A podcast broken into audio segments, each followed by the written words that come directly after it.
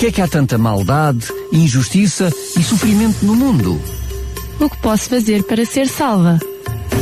Quando é que vai acabar o mundo? E como? E porquê? Se Deus é só um e se há só uma Bíblia, porquê é que há tantas religiões? A história do cristianismo. O programa que dá respostas a estas e a muitas outras questões. A História do Cristianismo, um programa nas tardes da RCS de Daniel Galaio, com a participação do teólogo Paulo Lima. E cá estamos para mais um História do Cristianismo e é precisamente com o teólogo Paulo Lima que eu já tenho aqui no estúdio, que aproveito para cumprimentar mais uma vez. Boa tarde a ti e aos nossos ouvintes. Lembramos que dentro deste programa vamos abordar ainda o assunto do santuário, vamos fechar e fazer a ponte com o assunto que se segue, que vamos perceber já de seguida, que até está ligado, tem a ver com a lei de Deus. Exatamente. Antes de chegarmos a esse assunto, mais uma vez relembrar que poderá ouvir este programa e todos os outros que estão para trás em podcast na rádio rcs.pt. Até é importante que assim o faça para estar completamente dentro do assunto. Não vá uh, alguns programas parecerem assim mais complexos de entendimento, porque lhe faltará algumas bases dos programas anteriores. Não é o programa de hoje, ele é muito claro, muito simples. Mas enfim, para si que está desse lado, já sabe, em radiorcs.pt, vá ao nosso site, pode ouvir todos os outros programas e até fazer o download, ouvir no seu leitor de MP3, no rádio do carro, onde quiser, para não perder pitada sobre este assunto. Lembrando também que este programa, História do Cristianismo, tem por base o livro O Grande Conflito, O Grande Conflito, o livro da escritora Ellen White, que temos também para lhe oferecer. Ainda temos alguns exemplares, já oferecemos muitos destes livros, mas teremos todo o prazer em oferecer quantos mais melhor, porque queremos que todas as pessoas possam ter acesso a estas verdades bíblicas. Este livro é um livro fantástico, com mais de 600 páginas, é um best-seller com mais de uh, 100 uh, milhões de livros distribuídos em todo o mundo e, portanto, queríamos deixar também um exemplar para si. Basta entrar em contato connosco para o 219 10 63 10, 219 10 63 10 e a Raquel certamente terá todo o prazer em atender seu, a sua chamada e registar o seu contacto e a sua morada para que lhe possamos enviar um livro destes por uh, correio. Pode fazer também através do nosso site, em radiorcs.pt, preencher o formulário, também com a sua morada e o seu contacto telefónico, para lhe enviarmos gratuitamente, totalmente gratuito, para sua casa. Agora sim, Paulo, mais uma vez, antes de abordarmos o tema de hoje, que tem a ver com a lei de Deus, vamos ainda fazer uma espécie de resumo e perceber como é que este assunto, a lei de Deus, tem a ver ainda com o santuário. Vamos fazer a ponte, vamos fazer a ponte. Uh, os nossos ouvintes que nos têm acompanhado sabem que nos últimos dois programas nós tivemos a falar sobre o santuário, não apenas o santuário terrestre, mas também o santuário que existe no céu, onde está o trono de Deus e onde Cristo comanda as operações do plano da salvação que está em curso neste planeta, e onde Cristo está também ministrando em favor dos crentes. Uh, e nós vimos uh, isso especificamente no programa O que é o Santuário. Os nossos ouvintes que tenham curiosidade de saber mais sobre isto e sobre o que o apóstolo Paulo uh, diz em Hebreus 9 e o apóstolo João, o santuário que o apóstolo João viu no Apocalipse também, nas visões que ele teve que, que estão na base da escritura do Apocalipse. Se tiverem curiosidade, vão ver este programa, O que é o Santuário, porque ficarão mais elucidados. Agora, tenho a dizer que há uma passagem em Apocalipse 11, versículo 19, que é muito importante, que estabelece precisamente a ponte entre o santuário, a doutrina do santuário, a crença do santuário celeste, uh, e a, importância da lei de Deus, da imutável lei de Deus. Pois esse é o, é o, é o título do capítulo 25 do grande conflito que nós vamos abordar hoje. O texto que estabelece esta ponte está, como eu disse, em Apocalipse 11, versículo 19, e diz assim, E abriu-se no céu o templo de Deus, e a arca do seu concerto foi vista no templo. Ora, nós sabemos que no, no templo terrestre a arca de Deus estava no Santo dos Santos. E como o templo terrestre é uma cópia do templo celeste, nós podemos deduzir que esta arca que João vê no templo de Deus, a arca do concerto, estava também no lugar santíssimo, no Santo dos Santos. No serviço do tabernáculo terrestre, que servia de exemplo e sombras das coisas celestiais, é esta a expressão que o apóstolo Paulo utiliza em Hebreus 9, o Santo dos Santos era aberto apenas no dia das expiações para a purificação do santuário. Ou seja, havia apenas um dia no ano, era o décimo dia do sétimo mês do calendário judaico, em que o sumo sacerdote tinha acesso ao Santo dos Santos, ao lugar santíssimo, onde estava a Arca da Aliança. Portanto, a declaração de que o templo de Deus foi aberto no céu e de que a Arca da Aliança foi vista aponta para a abertura do lugar santíssimo do Santuário Celeste em 1844. Eu não vou entrar aqui em pormenores, não vou voltar a explicar, mas como eu disse no programa O que é o Santuário, está perfeitamente explicada esta relação entre esta data, 1844, e a abertura do lugar santíssimo no, no Santuário Celeste. Porquê? Porque foi aí que Cristo entrou para realizar a obra final da redenção que nós discutimos nos dois programas anteriores.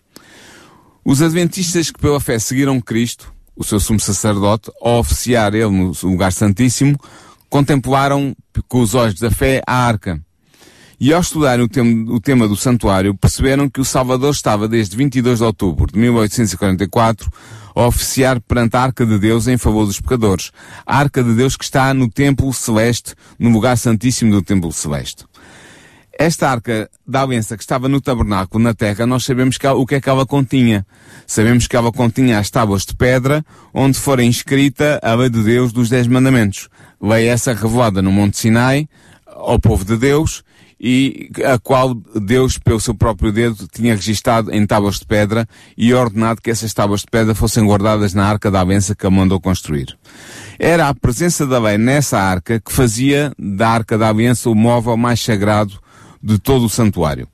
Quando o templo de Deus foi aberto no céu, foi vista a arca da aliança no céu. É isso que nós vemos em Apocalipse 11, 19. E abriu-se no céu o templo de Deus e a arca do seu concerto foi vista no templo.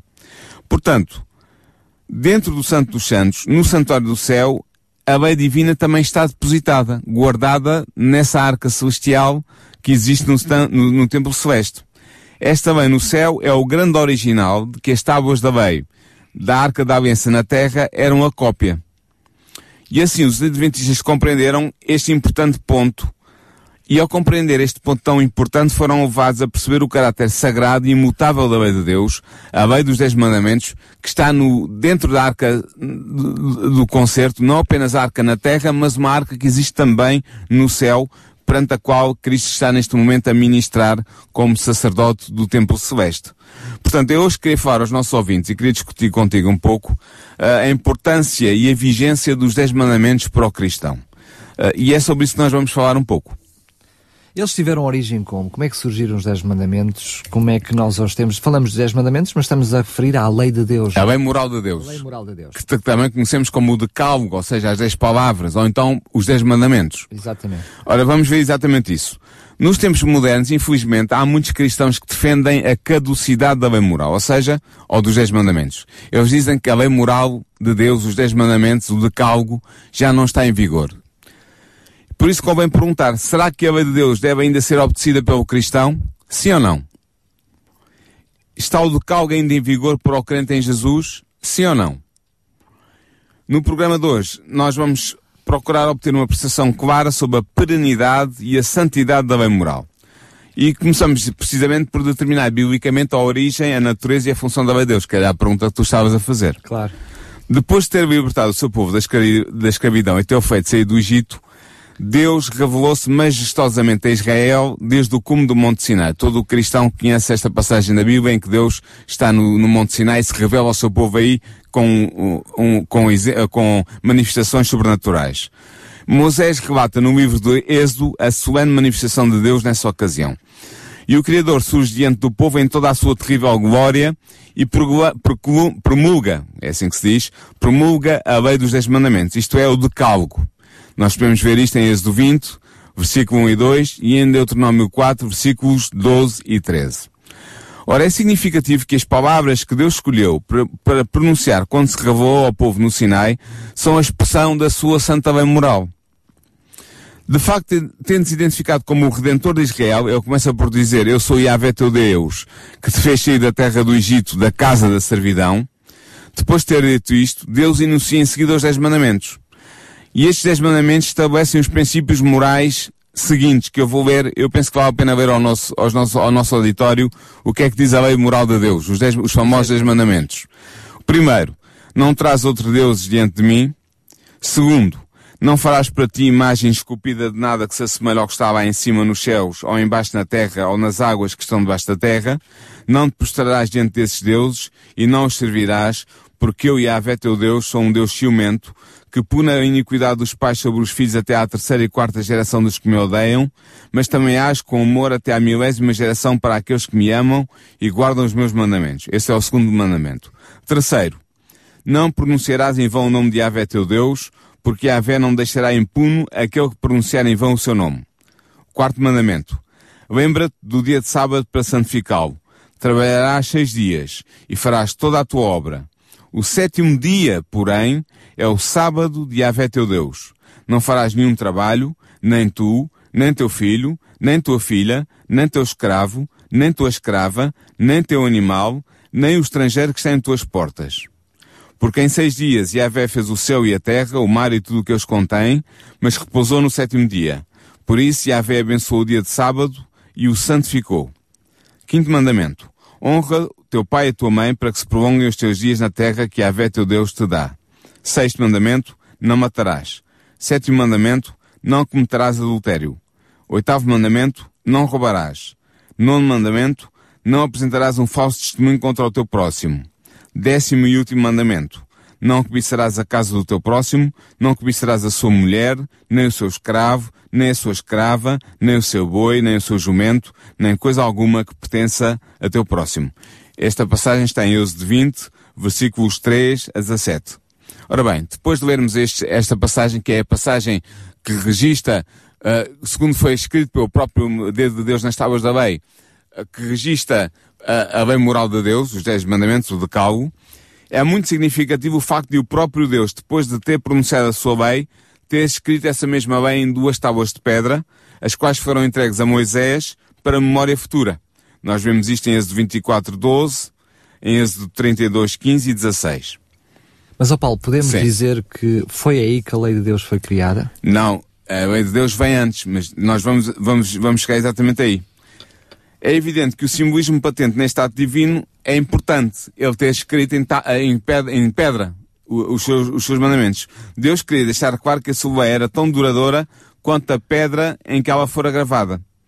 É igualmente significativo que Deus tenha ordenado a Moisés que colocasse na arca da aliança as duas tábuas de pedra contendo a lei. Porque sendo a arca da aliança o móvel mais sagrado do tabernáculo e mais tarde do templo, Deus pretendia assim fazer sobressair a santidade da sua lei condensada no decálogo. De facto, a eternidade e a santidade da lei dos Dez Mandamentos é revelada pelas Escrituras Sagradas na medida em que a essência da lei e a essência de Deus partilham os mesmos atributos. Isto é muito interessante. Ou seja, a maneira de ser da lei, a essência da lei, e a maneira de ser de Deus, a essência de Deus, partilham as mesmas características. E eu vou-vos mostrar como isto é tão verdade. Por exemplo, Deus é justo, Romanos 3.26. A sua lei é justa, Romanos 7.12. Deus é verdadeiro, João 3.33. A sua lei é verdadeira, Neemias 9.13. Deus é fiel, 1 de Coríntios 1.9. E a sua lei é fiel, Salmos 119.86. Deus é bom, podemos encontrar isto em Naum, capítulo 1, versículo 7. E a sua lei é boa, encontramos em Romanos 7.12. Deus é espiritual, 1 de Coríntios 10, 4. E a sua lei é espiritual, encontramos isto em Romanos 7, 14. Deus é santo, está em Isaías 6, 3. E a sua lei é santa, está em Romanos, eh, perdão, está em Salmo, eh, sim, em Romanos 7, 12. Deus é verdade. João 14, 6. E a sua lei é verdade. Salmos 119, 142. Deus é vida. Sal- João 14, 6.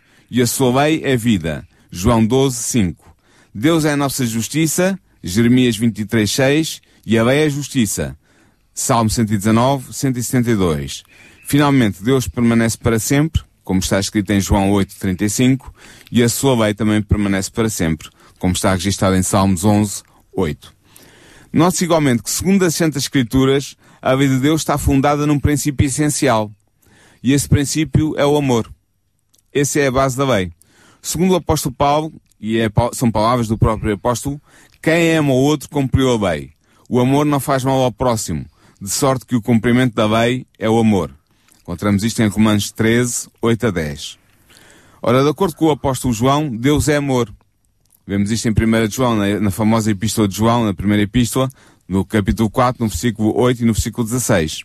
Portanto, mais uma vez, a essência da lei e a essência de Deus partilham o mesmo atributo essencial.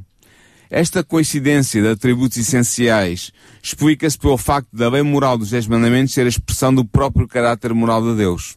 E isto vem em resposta à pergunta que tu ainda há bocado fazias. Então, mas a lei só surgiu no Sinai? Não, a lei é eterna.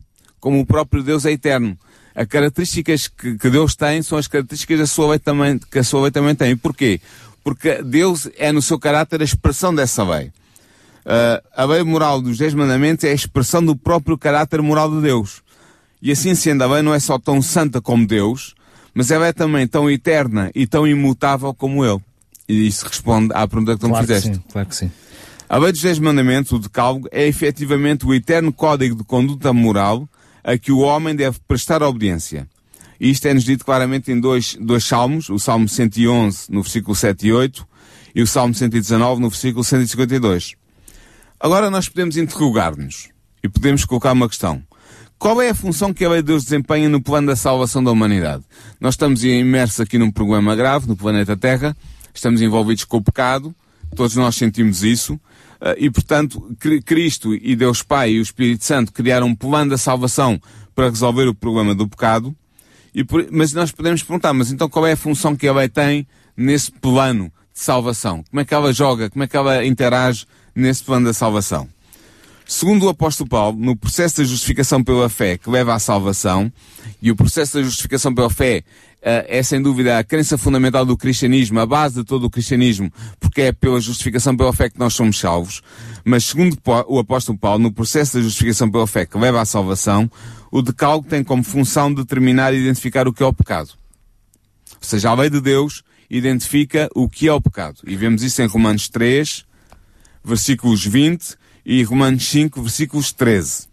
Então isso pode dar a entender a quem nos está a ouvir agora que a lei de Deus é fruto do pecado, ou seja, após o pecado é que surge a lei de Deus e é que ela é necessária, é isso? Não, não. Ela já existia eternamente, nós vimos que ela faz parte da essência de Deus, é a expressão do próprio caráter de Deus, portanto ela é eterna, mas com o problema do pecado ela exerceu uma função no plano da salvação. E essa função é ela uh, indicar-nos o que é o pecado. Uh, e, e Paulo é claro dizer, uh, porque quando ele escreve, que diremos então que a lei é pecado? É essa a pergunta que me estavas ah. a fazer. Será que a lei é pecado? Perguntou o apóstolo Paulo. E a resposta é, de modo nenhum. Entretanto, eu não conheci o pecado, senão através da lei, pois não teria conhecido a concupiscência se a lei não tivesse dito, não cobiçarás. Claro. Isto Paulo diz-nos no capítulo 7 de Romanos, no versículo 7. Nós entendemos claramente, quando conhecemos o episódio uh, dos filhos de Adão e Eva, portanto estou a dizer isto que é Abel, mas hum. para entendermos no primórdio, antes uh, de, de, existir a, a, lei dos Dez Mandamentos, não é? Não, antes de ela ter sido cavada no Sinai, é isso que estás a pensar? Portanto, nos Dez Mandamentos, estou a falar nas tábuas do decalgo dos Dez Mandamentos, a lei de Deus já percebemos que existia, só por isso é que percebemos, por exemplo, o, o pecado de, de Caim, Caim, e Abel, não é? Matou, Caim matou o seu irmão, assassinou, portanto, portanto quebrou um dos mandamentos matarás, O não matarás já, estava em vigor. já estavam em vigor. Exatamente. Isto de uma forma prática para quem nos está a entender. Sendo que aí ela era intrínseca à natureza de Deus, mas era intrínseca também à natureza do ser estava humano no coração do ser humano. E ainda hoje está. O apóstolo Paulo, nos primeiros capítulos de Romanos, diz claramente que aqueles, aquelas pessoas que não conheceram a lei revelada, portanto, exteriormente, indicada, indicada exteriormente, ou na Bíblia, ou, ou alguns escritos, ou, ou fosse o que fosse, têm para si mesmo uma lei, é a lei da sua consciência. E, portanto, serão julgados de acordo com essa lei. É o que tu estás a dizer. Nós temos claro. interiorizados na nossa consciência eh, os, os mandamentos da lei de Deus. Mas o Paulo não deixa de ter razão na mesma. Com o pecado, nós precisamos muito mais dessas balizas, dessas orientações externas Exatamente. Para, para termos as balizas internas no nosso caráter. Exatamente. Agora podemos perguntar, se o pecado é a transgressão da lei, como Paulo diz claramente em Romanos 7.7, Quantos mandamentos da lei de Deus é necessário transgredir para sermos considerados pecadores? Ou seja, transgressores da lei. Será que é os 10? Será que é preciso de transgredir os 10 todos? Tiago, irmão de Jesus, afirma claramente o seguinte: Aquele que guarda toda a lei, mas desobedece a um só ponto, torna-se culpado da transgressão da lei inteira. Pois aquele que disse não cometerás adultério, também disse não matarás. Portanto, se cometeres adultério, se não cometes adultério, mas praticas um homicídio, tornas-te transgressor da lei. Ele diz isto na sua epístola, capítulo 2, versículos 10 e 11. Então, logo à partida, Paulo, apenas por aquilo que tu partilhas connosco, dá uh, a entender claramente que não há nem pecados maiores nem pecados menores. Em 10 pecados, pecas num qualquer, eh, és culpado de todos, não é? Se, se quebras um dos mandamentos, és culpado de quebrares a lei de um Deus. deles, a lei de né? Deus é orgânica. Está, está intrinsecamente unida entre si. Portanto, quando tu quebras um dos mandamentos, estás a quebrar a lei de Deus numa das suas partes, igualmente tão importante como qualquer uma das outras. Claro.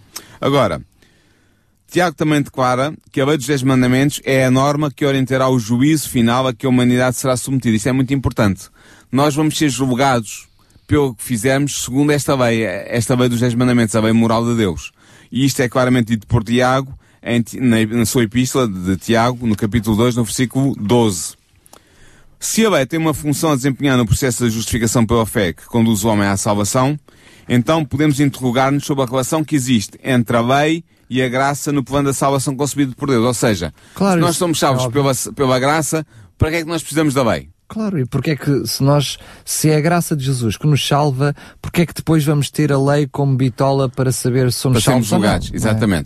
Vamos ver É uma isso mesmo. pergunta óbvia. Vamos ver então qual é a relação entre a lei e a graça no plano da salvação. Para compreendermos esta relação, a relação da lei e da graça no plano da salvação, devemos determinar qual é a definição bíblica de pecado. Temos que começar por aqui. O apóstolo João afirma de modo cristalino o seguinte: o pecado é a violação da lei. Ele existe em João, em 1 João 3, versículo 4. Sendo evidente que a lei a que ele se refere é a lei moral, é a lei dos dez mandamentos, é o decálogo. Ora, quando o homem viola a lei e comete um pecado, ele deve arcar com as consequências do seu ato. E a mais grave destas consequências, não é a única, mas é a mais grave, é a condenação à morte. Porquê? Porque, como diz Paulo em, Romanos 6, 23, o salário do pecado é a morte. No entanto, na sua misericórdia, Deus não quer condenar à morte o homem penitente, o homem arrependido, o homem que cometeu um pecado, mas que se arrependeu. Deus não o quer condenar à morte. Assim, ele estende ao homem a sua graça para salvar o pecador da morte eterna. E por isso o apóstolo Paulo pôde escrever o seguinte, pela graça foste salvos por meio da fé. Ele escreve isto em Efésios 2, versículos 8 e 9. Assim, como ele também diz em Gálatas 2,16, o homem não se justifica pelas obras da lei, mas pela fé em Jesus Cristo. Mas se a observância da lei não justifica, não salva, que relação existe entre a fé e a lei de Deus? E porquê é que é preciso guardar a lei? Sim. A justificação pela fé anula, por acaso, a necessidade do crente observar a lei moral? Podemos nós perguntar. Claro. Anula? Será que anula? A resposta bíblica a estas perguntas cruciais sobre a função da lei no plano da salvação é bem clara. Paulo diz-nos em Romanos 3,31 Anulamos, pois, a lei pela fé? De maneira nenhuma. Antes estabelecemos a lei. A lei é estabelecida pela fé, porque aquele que é salvo pela graça mediante a fé é salvo para viver uma vida de santificação. Isto é, é salvo para ser guiado pelo Espírito de Deus na observância da lei a que antes desobedecia. É para isso é que nós somos salvos. De facto, diante de Deus, como diz Paulo em, em Romanos 3.20, ninguém será justificado pelas obras da lei. Pois é o sangue redentor de Jesus que, como diz 1 João 1.17, nos purifica de todo o pecado. Mas, ó Paulo, tu acabaste de dizer duas coisas que podem parecer muito similares. Tu disseste, por um lado, nós seríamos julgados pela lei, mas que não seríamos santificados ou justificados pela Não, lei. não São somos- duas coisas diferentes. Não somos justificados pela lei, mas somos santificados pela lei. E, é, e são duas coisas diferentes. Pronto, era só para deixar isso claro. Isto é são duas coisas diferentes. Nós, ao sermos salvos, somos redimidos para quê? Para andar em novidade de vida e para abandonar a prática do pecado. Novidade de vida significa ter uma vida Uma nova. vida nova. E abandonarmos a prática do pecado. E já vimos que o pecado é a transgressão da lei, segundo o apóstolo João, na sua primeira epístola. Por isso, Paulo escreveu de modo contundente o seguinte: Que diremos então? Que devemos permanecer no pecado, a fim de que a graça atinja a plenitude? Ou seja, no pecado podemos entender, podemos continuar a, A não, a não cumprir a lei. a transgredir a lei de Deus para que a, para que a graça abunde, para que a graça atinja a sua plenitude? Pergunta ele. De modo nenhum, diz ele. Nós que morremos para o pecado, como é que haveríamos ainda de viver nele? Portanto, que o pecado não impere mais em vosso corpo mortal, sujeitando-vos às, às suas paixões. E daí, vamos pecar porque não estamos mais debaixo da lei, mas sob a graça? De modo nenhum. Portanto, Paulo diz isto em Romanos 6, versículo 1 e 2, versículos 12 e versículo 15. Nós podemos entender isto de uma forma muito prática. Não é por cumprirmos a lei que somos salvos, Sim. é pelo amor de Jesus. Mas porque amamos Jesus- Jesus, vamos cumprir a sua lei. Exatamente. É a tal diferença entre a justificação e a santificação. Claro. Nós somos justificados pela fé em Cristo e pela graça que Ele nos estende por termos fé nele. Mas a santificação é um processo de vida que começa com o batismo e que termina com a morte ou com a vinda de Cristo e que é um progresso de progressão na observância da bem moral de Deus, de conformidade com a bem moral, não pelo nosso próprio poder, mas pelo poder do Espírito Santo que, como cristãos, habita em nós. Claro, porque amamos a Jesus e com a ajuda do Espírito Santo, porque por nós mesmos não conseguimos cumprir a lei, Exatamente. nós vamos cada dia tentando melhor uh, uh, cumprir essa lei. Exatamente. Portanto, ao afirmar enfaticamente que o cristão salvo pela graça não deve continuar a pecar, Paulo está necessariamente a afirmar que o cristão deve passar a viver em obediência à- lei. Pois, como vimos, o pecado é a violação da lei. Portanto, se ele diz que nós não devemos continuar a pecar, o que ele está a dizer é que não devemos continuar a, a transgredir a lei. Claro. Se nos está a dizer que não devemos continuar a transgredir a lei, está a dizer que devemos, continuar, devemos começar a, a cumpri-la. Claro. A guardá-la. Ora bem, Portanto, o cristão deve obedecer à lei moral não para ser salvo, como estavas a dizer, mas porque foi salvo. Exatamente. Hum? Em consequência. Exatamente. Agora, como é que é isto possível? Como é que é possível observar a lei? Porque podemos claramente dizer que por nós mesmos nunca vamos conseguir cumprir a lei Exatamente, toda. por não é? nós mesmos não vamos conseguir.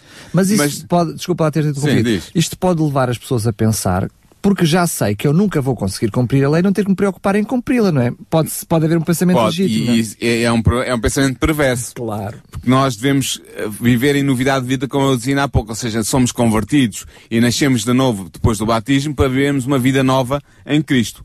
Mas como é que é possível guardar a lei depo- depois de, de- de nascer eh, como cristão? Deus prometeu ajudar os crentes a observarem a lei moral quando afirmou o seguinte: Eu porei a minha lei no seu seio e a escreverei em seu coração, então eu serei o seu Deus e eles serão o meu povo. Isto está em Jeremias 31, 33. Portanto, pela ação do seu Espírito, Deus grava a lei na mente ou no coração do crente, levando-o a crescer em santidade à medida que ele progride na caminhada cristã. Por isso, o homem que é salvo pela graça mediante a fé, não somente tem a lei no seu coração, como tem prazer em observar a lei de Deus. Tem prazer em fazê-lo. Paulo declara, declarou com emoção o seguinte: Eu me comprazo na lei de Deus segundo o homem interior. Ou seja, segundo o homem convertido, segundo o homem feito novo, segundo o homem espiritual, eu comprazo-me na observância da lei de Deus. Ele existe em Romanos 7, 22. E o rei David, no Antigo Testamento, tinha um sentimento idêntico. Ele dizia, deleite-me em fazer a tua vontade, ó Deus meu, sim, a tua lei está dentro do meu coração. Vemos isto em Salmos 40, versículo 8. Na verdade, o cristão salvo pela graça demonstra a sua gratidão e o seu amor a Deus, observando a lei moral. Como diz João, o discípulo amado, pois este é o amor de Deus, observar os seus mandamentos. E os seus mandamentos não são pesados. Está em 1 de João 5, versículos 2 e 3. Até aqui vimos a origem, a função e o processo de- e a- da lei de Deus e também a relação da lei de Deus com a graça de Deus e com a fé. Mas agora vamos avançar e vamos ver qual é a relação da lei de Deus com Jesus, os apóstolos e a igreja dos últimos dias. Muito bem, era essa a pergunta que eu te ia fazer. É porque até aqui nós vimos a importância da lei de Deus e para o povo de Deus. Mas há quem advogue que, com a vinda de Jesus, esta noção da lei, estes aspectos da lei ficaram para um segundo plano. E é importante nós vermos como é que Jesus e os seus discípulos barra apóstolos, eh, como é que eles agiram em relação à lei. Sim, eh, Daniel, tu tens razão. Desafortunadamente, há muitos cristãos que não compreendem a função da lei de Deus no processo de santificação do homem que é justificado pela graça mediante a fé. Nota bem isto. O homem que é justificado pela graça mediante a fé, pela qual herda a salvação, tem um processo de santificação. E a lei está envolvida nesse processo. E muitos cristãos não compreendem isto. Esse chamado processo de santificação, mesmo admitindo algo sobrenatural na vida do cristão, Há a é, influência do Espírito a Santo. influência do Espírito Santo. Estamos a falar, chamamos-lhe processo de santificação, mas estamos a falar a transformação de vida, transformação de caráter Exatamente. para o preparar para a vida eterna. Exatamente, E é isso isso mesmo. implica estar em conformidade com a lei de Deus. Exatamente. Mas infelizmente estes cristãos que acreditam que a lei de Deus foi revogada por Cristo ou foi posta de parte, eles creem que a lei foi anulada na cruz ou foi revogada por Cristo. Mas, no entanto, o próprio Jesus foi bastante claro ao afirmar que não tinha vindo à Terra para revogar a lei. Ele veio para dar-lhe pleno cumprimento. Daí ele ter declarado o seguinte, não penseis que vim revogar a lei os profetas, não vim revogá-los, mas dar-lhes pleno cumprimento. Ele diz-nos isto no seu Sermão da Montanha, o famoso Sermão da Montanha, Mateus 5, versículos 17 e 18. Deixa-me só lembrar que Jesus era muitas vezes acusado de não cumprir a lei. Uh, aliás, nós até encontramos alguns textos bíblicos que nos mostram que ele andava constantemente a ser vigiado para Sempre, ver se, fariseus, ele, se ele falhava em algum ponto da lei.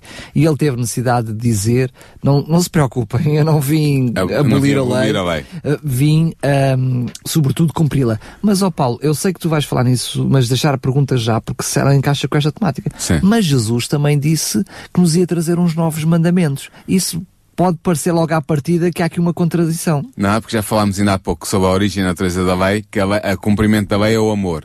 A base, a, a fundamentação da lei moral de Deus é o amor. E, portanto, o novo mandamento que, Deus, que Jesus vem nos trazer é que nos amássemos uns aos outros. É esse mandamento que É estás claro, a pensar. Que, que também percebemos que não é assim muito novo. Não é novo, porque porque estava, vai... estava baseado eh, no, no Antigo Testamento, nomeadamente no Pentateuco, no- nos cinco livros de Moisés. Je- Jesus está a citar um dos livros de Moisés ao, referir- ao fazer referência a esse, a esse mandamento novo. Portanto, não é novo porque a lei é ela própria expressão do amor de Deus e do amor que nós temos pelo nosso próximo. Por isso é que a lei está dividida em duas tábuas. Os primeiros quatro mandamentos estão a ver com a relação com Deus e a expressão do nosso amor por Deus, e os seis últimos mandamentos têm a ver com a nossa relação com o próximo e a expressão uh, do nosso amor por esse próximo. Portanto, Jesus diz claramente que não vem revogar a lei. Ao dizer isto, ele afirma a imutabilidade e a perenidade da lei moral. Ou seja, que a lei moral está vigente no tempo dele e estaria vigente para sempre. Daí ele te- ter dito o seguinte, é mais fácil passar céu e terra do que uma só vírgula cair da lei.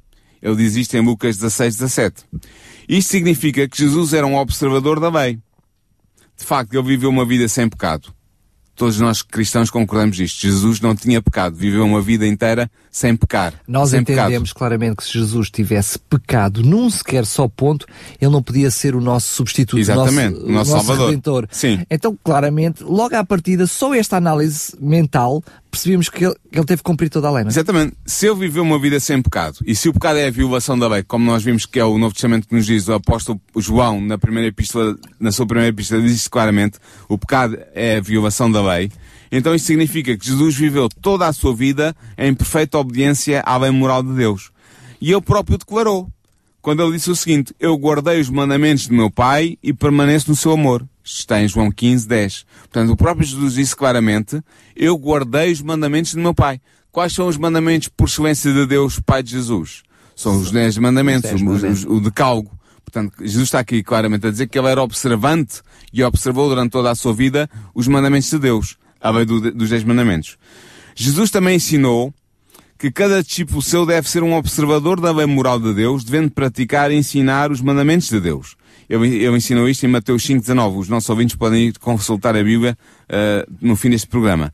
E quando lhe perguntaram o que se devia fazer para alcançar a vida eterna, Cristo tem uma resposta que é paradigmática.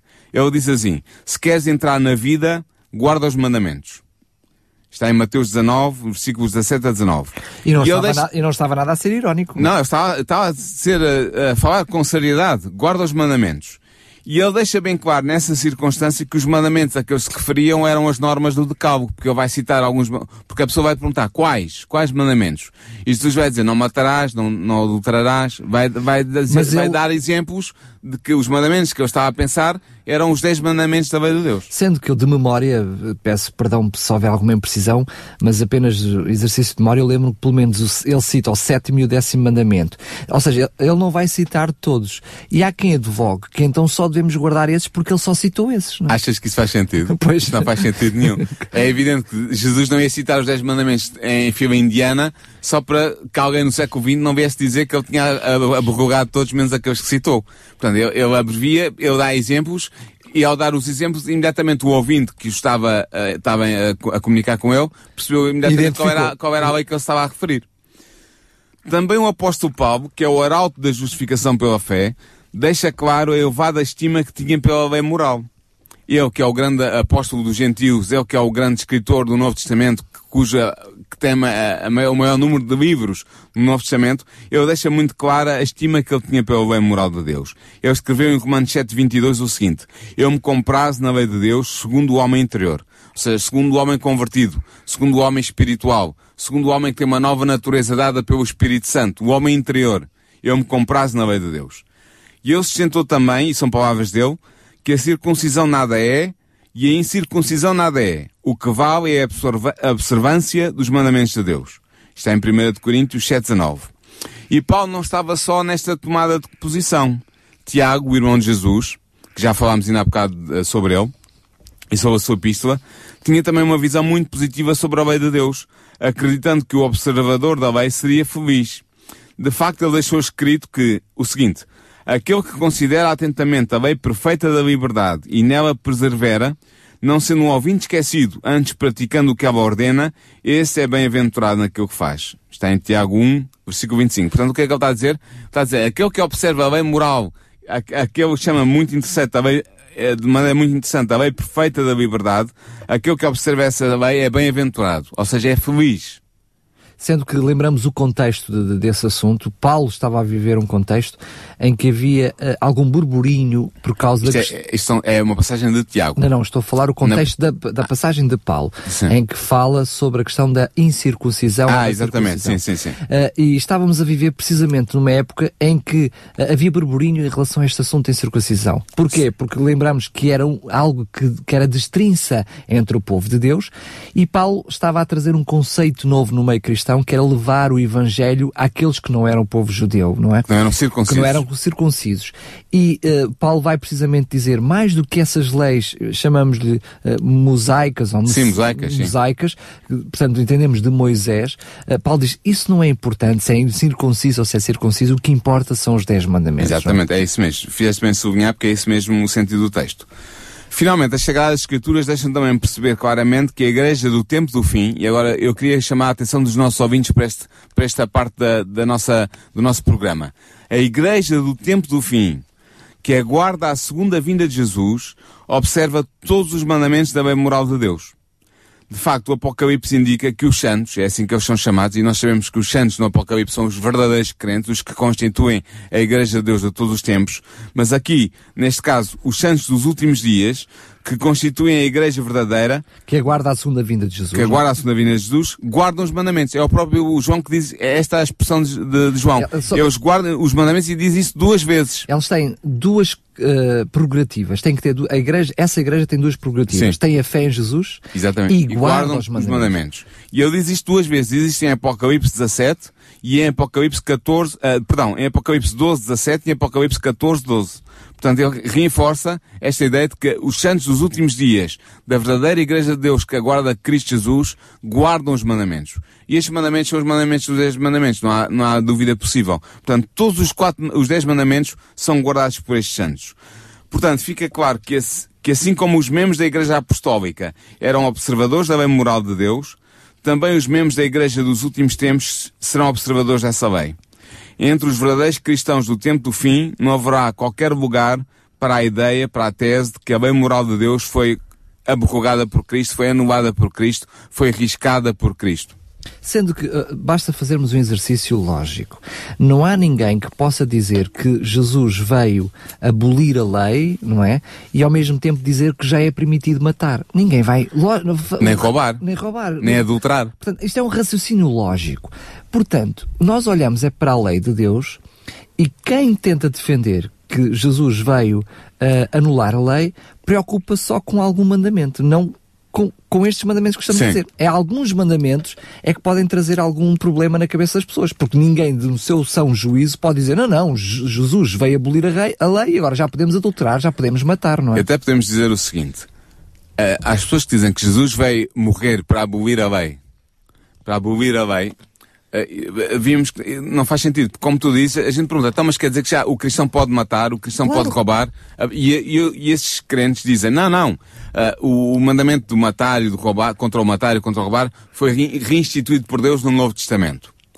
E eu pergunto, então Deus deu o seu Filho unigênito para morrer e sofrer por nós, para anular uma lei, que ele depois vai a tornar a instituir, passado um, uns dias mais tarde, no Novo Testamento? Faz isso algum sentido? Pois, então, e se eu tenho uma lei... É porque deixas uma, ou, ou a pessoa diz, ou lei, ou lei foi anulada, então eu posso matar, adulterar e roubar e mentir, ou então não posso. Isso não pode ser porque a lei foi reinstituída. Mas se a lei foi reinstituída, Foi porque só é que parte dela? Porque é que razão é que, é que Cristo veio, veio anulá-la supostamente? Porque não, não foi isso que aconteceu, mas como dizem alguns cristãos, porque é que Cristo veio supostamente anular, morrer para anular a lei se ela depois vai ser reinstituída novamente? Deus criou uma lei de 10 mandamentos e disse que se algum destes mandamentos for quebrado, vocês são dignos de morte. Vimos isso ainda há bocado. Tiago diz claramente, quem, quem guarda os mandamentos mas tropeça no só ponto é réu de todos. Portanto, Deus teve que eh, sacrificar, permita uma expressão, o seu próprio filho para restaurar uma ligação entre o homem e o céu, porque ele pecou, ou seja, falhou em algum desses. O homem pecou. O homem pecou. Então, se, se Deus pudesse alterar a lei, ele teria evitado que o seu filho viesse à terra morrer. É outro argumento. Mudava, mudava a lei, simplesmente. Se, se, se a lei pudesse ser abrogada e eliminada, então Cristo não teria que sofrer, porque bastava Deus dizer, bem, eu vou alterar a minha lei a partir deste momento e ela vai deixar de estar em vigor. E Cristo não tinha que ter sofrido nem morrido. Por outro Portanto, lado, há, este- há quem possa pensar que com a morte de Jesus, que é essa lei que fica uh, abrogada e anulada, porque Jesus já morreu. Então agora voltamos à, à, à mesma conversa. Então agora já posso matar, porque Oh, Jesus já morreu por mim. E se me dizem que não, não podes, porque essa lei foi reinstituída no Novo Testamento, a gente pergunta, tá, mas para que é que Jesus vai morrer uma, para anular uma lei que depois vai ser reinstituída mais tarde, um pouco mais à frente? Não faz sentido nenhum. Claro, não faz sentido. Agora, eu queria Nem tem falar... base bíblica. Nem tem base bíblica nenhuma. É- são puros argumentos humanos. Agora, eu queria falar rapidamente aos nossos ouvintes sobre a recompensa na observância da lei de Deus. Ou seja, na- só Qual- traduzir para português, a, a recompensa daqueles que cumprem a lei. Que os que cumprem a lei de Deus, que observam bem.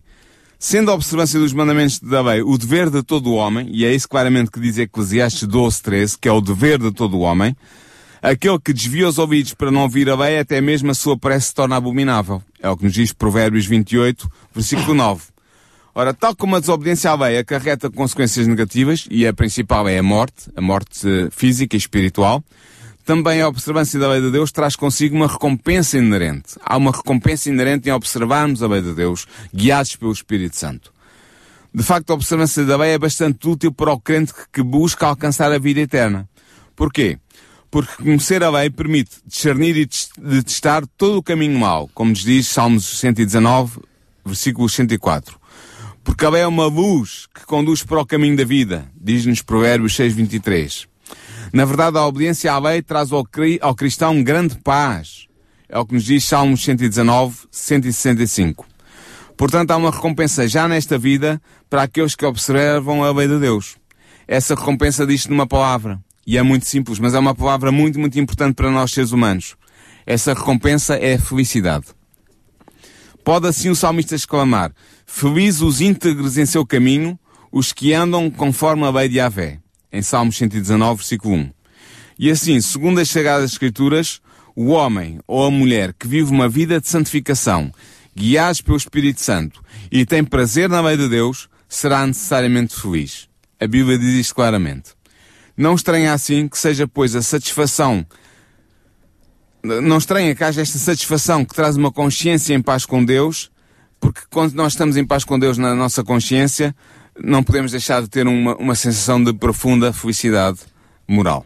Só re- reforçar e relembrar que hum, em nenhum momento estamos a afirmar que eh, a recompensa do cumprimento da lei é a vida eterna. Não, não, nós não conseguimos alcançar a lei pela, per- ou A melhor, vida não conseguimos a vida eterna pela obediência da lei, é pela fé em Cristo. A vida eterna é então só a graça divina, um dom de Deus. Exatamente. Mas quando cumprimos a lei, somos novas pessoas lá, em novidade de vida, para usar as tuas expressões, somos novas criaturas e que ao cumprir a lei, vivemos essa íntima relação com Deus e que nos traz a paz e a felicidade E depois não, é interessante ver que nós somos salvos pela fé em Cristo e pela graça que Deus nos concede, mas vamos ser julgados pelas nossas obras. Isso é um fator eh, que, importante nesta nossa conversa, não é? Exatamente. Portanto, nós vamos ser julgados pelas nossas obras. Pelas e as obras obras são o quê? não é? Exatamente. E, e as obras são o quê? É a observância ou a não observância da lei de Deus. A conformidade com a lei de Deus.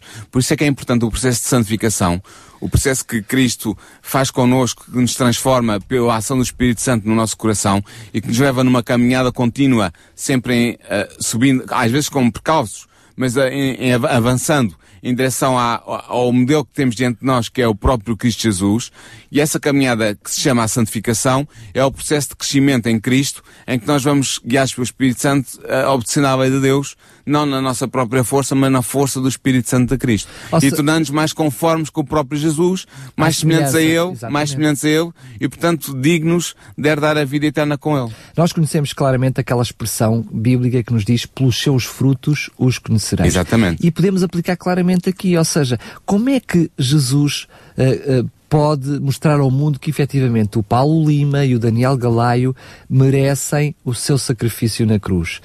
Por aquilo que é os meus atos. Os meus atos é que mostram como é que está o meu coração, não é? É o que já falámos neste- ao longo destes, destes programas sobre a diferença entre a profissão de fé e a prática da fé. Uma coisa é eu dizer eu sou cristão e acredito em Jesus. Outra coisa é ser- viver como cristão e ser um cristão autêntico semelhante a Jesus. E é aqui que entra a lei e é aqui que entra a ação do Espírito Santo no nosso coração, imprimindo a lei no nosso coração e guiando a nossa mente na observância dessa lei. Exatamente. Agora, depois de termos percorrido as principais passagens bíblicas sobre a lei moral de Deus e termos compreendido que as Sagradas Escrituras atribuem a essa lei uma função fundamental no plano da salvação, convém que nos interroguemos sobre o modo como devemos proceder daqui em diante. Como é que devemos agir daqui em diante? O que devo eu fazer agora que tenho diante de mim os requisitos da Santa Lei de Deus? O que é que, o que, é que eu devo fazer? Deus pede-nos apenas dois atos muito simples. Primeiro, que amemos a sua lei. A lei moral, a lei dos dez mandamentos. Isto Está em Salmos 119, versículo 97. E segundo, que guardemos os seus mandamentos. Isto Está em João 14, versículo 15. Mas parece redundante. Porquê é que tu achas isso? Diz lá. Então, amemos a lei e que cumprimos a lei. não é? A lei não é? parece redundante, porque se eu amo a lei, vou, Vou cumprir a cumpri-la. é? Exatamente. Mas é importante. É, uma, é a vertente interior e exterior. Era essa a questão que nós temos Amar a lei no meu coração, desejar se conformar a minha vida com essa lei, desejar estar em concordância com ela e depois vivê-la externamente, guardando-a na prática, na minha vida diária. Ora, se nós assim procedermos, certamente seremos abençoados na nossa caminhada rumo à vida eterna que Deus nos quer oferecer. Que Deus quer oferecer àqueles que lhe são obedientes. E aqui é a última nota final deste programa. A obediência à lei o que é? A obediência à lei é termos a lei gravada no nosso coração, depois de a termos descoberto nas Sagradas Escrituras de Deus, e pedirmos todos os dias a Deus o seguinte, Senhor, dá-me o teu Espírito, para que o teu Espírito me conduza, de maneira que eu possa observar a tua lei e seja mais semelhante a Jesus. Porque esse é o objetivo que Jesus tem para cada cristão nascido de novo.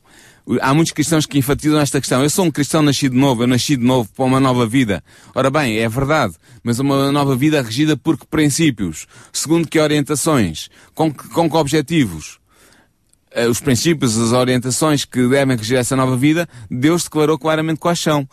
Do, de Gênesis a Apocalipse está, está claro quais são esses princípios. São os princípios condensados na sagrada lei moral de Deus, a lei dos Dez Mandamentos. Deixar claro que, certamente, é- uma certeza que nem sempre vamos conseguir cumprir a lei. Mas temos uma história muito concreta que será o exemplo mais claro, a vida de Davi, que cometeu um homicídio E um adultério. adultério, e depois Deus veio dizer eh, que David era segundo a sua lei, Era um homem segundo o coração de Deus, segundo o coração de Deus. que estava em conformidade com a lei de Deus. Parece aqui mais uma vez um paradoxo, mas não é paradoxo porque nós erramos, mas através do perdão, através do, eh, do abandonar sincero do pecado, Jesus esquece, não é? coloca os nossos pecados no fundo do oceano Eu- e nos considera justos. Eu posso utilizar uma imagem que penso que vai, vai, vai calar fundamente os nossos ouvintes. Nós somos, depois de sermos nascidos de novo, somos crianças no Evangelho. Somos crianças depois do nosso batismo. Por isso é que e Paulo Deus, dizia que quando somos pequeninos bebíamos leite. Exatamente, é? exatamente. Era nessa noção Era nessa- com essa crianças. noção. Crianças na fé. na fé. entendamos. Ora, Deus o Pai pega na nossa mão depois de nós nascermos de novo e caminha connosco. E nós vamos caminhando com a, agarrados à mão de Deus. E às vezes tropeçamos e caímos, mas Ele pega em nós e levanta-nos de novo e continuamos a caminhar. E vamos crescendo nesta caminhada. E cada vez tropeçamos menos. E vamos ter, mas mesmo quando tropeçamos temos a ajuda de Deus a ver ao nosso lado, segurando a nossa mão e erguendo-nos para nos pôr de pé e para continuarmos a caminhar. E é isto que estavas a dizer. É evidente que eu, ah, depois de ser nascido novo e ser guiado pelo Espírito Santo, às vezes vou falhar e vou pecar e vou infringir a lei de Deus. Por isso é que há a justificação pela fé, por isso é que há a confissão do pecado, por isso é que há o perdão do pecado. Mas eu continuo, eu não desisto da minha caminhada, eu não vou ficar parado ali. Claro. Eu tenho uma caminhada a desenvolver até chegar à vida eterna que Cristo me quer A oferecer. tua analogia não é porque eu saiba que de vez em quando vai cair que vou andar o tempo todo de rojo, não é? Ou exatamente, vou andar de rastro ou, ou vou deixar ficar caído ali no, naquele lugar. Claro. Não, eu vou me levantar e vou continuar a caminhar, sempre agarrado à mão do meu Pai que está no céu, que é o Senhor Jesus, eh, ou melhor, que é o Deus o Pai, e sempre tendo em vista o exemplo do meu irmão mais velho, que é o Senhor Jesus. Claro. E portanto vou caminhar e vou continuar a caminhar, e à medida que vou caminhando, vou crescendo e vou amadurecendo e vou tornando-me um cristão mais semelhante a Jesus, na graças à observância da sua lei, guiado pelo Espírito Santo de Deus. Mais uma vez, eu vamos nessa caminhada, vou cumprir a lei não porque quero ser uma pessoa melhor, mas porque sou uma pessoa melhor, vou cumprir essa lei, não é? É- Não vou, não vou cumprir Não a lei é para ser lei. salvo, não vou ser Exatamente. salvo pela observância da lei, mas porque eu estou salvo e quero continuar salvo e quero prosseguir nessa caminhada, eu vou, guiado pelo Espírito de Deus, observar a lei de Deus. Vamos só uh, explicar porque é que vamos trazer o próximo assunto no próximo programa.